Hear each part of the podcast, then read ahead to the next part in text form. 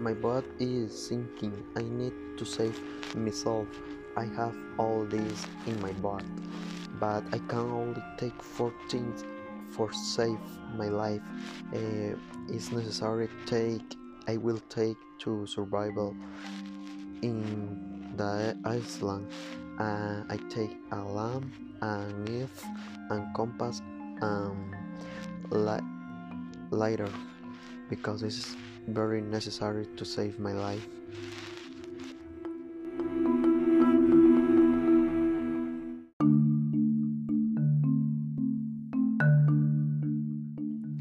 With the knife, you can hook something to it.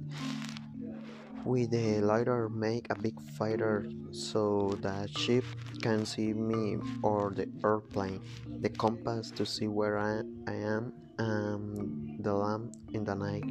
I can take these four things for save my life in the island to survival.